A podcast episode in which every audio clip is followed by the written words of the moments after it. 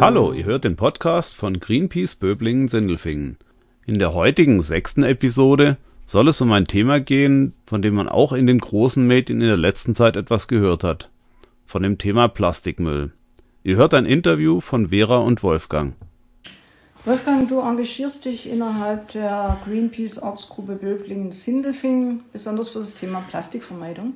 Ja, nach der Klimakatastrophe halte ich das Thema Plastikmüll für das wichtigste Thema.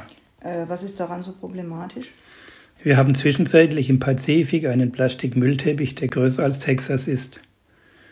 Aber der auf der Oberfläche schwimmende Plastikmüll ist nicht das Hauptproblem. Er macht nur etwa drei Prozent des gesamten Mülls im Meer aus. Der größte Teil besteht aus Mikroplastik, welches sich auf den Meeresgrund abgesenkt hat und somit unwiederbringlich dort verbleibt. Dort schädigt er nicht nur die Meerestierwelt, sondern kommt auch in der Nahrungskette zurück zum Menschen. Wo kommt denn der Plastikeintrag und vor allem das Mikroplastik im Meer her? Die wichtigsten Ursachen sind zum Beispiel Mikroplastik von Reifenabrieb unserer Fahrzeuge, Mikroplastik aus synthetischer Kleidung und Plastikmüll, vor allem aus Verpackungen, der sich langsam in Mikroplastik zersetzt. Und wie kann man den Plastikeintrag ins Meer minimieren?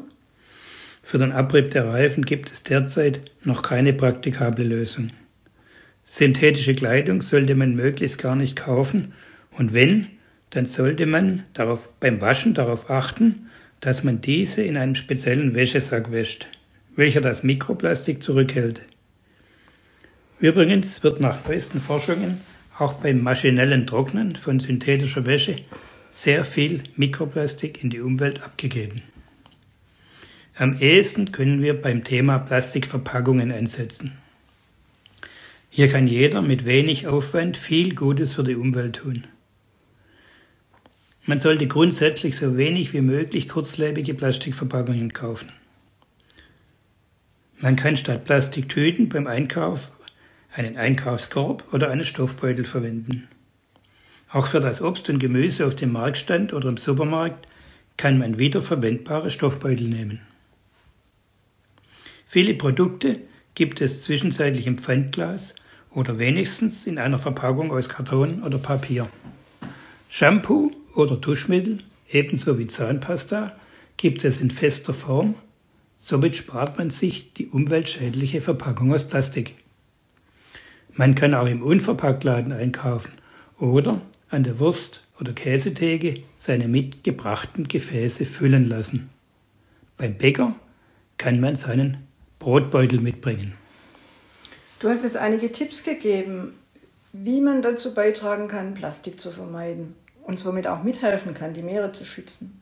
Wie siehst du die derzeitige Lage? Hier sehe ich etwas Licht, aber auch viel Schatten. Immer mehr Menschen verhalten sich auch in Bezug auf Plastik immer umweltfreundlicher. Aber gerade die Corona-Krise wird derzeit von einigen Supermärkten zum Anlass genommen, mitgebrachte Gefäße nicht mehr zu füllen, wofür es keine hygienische Begründung gibt. Die Ankündigung der Europäischen Union, die Meere bis 2030 vom Plastikmüll zu reinigen, ist eine Mogelpackung, da hierdurch allenfalls drei Prozent des Plastikeintrags erfasst werden. Man sieht, jeder Einzelne kann viel tun.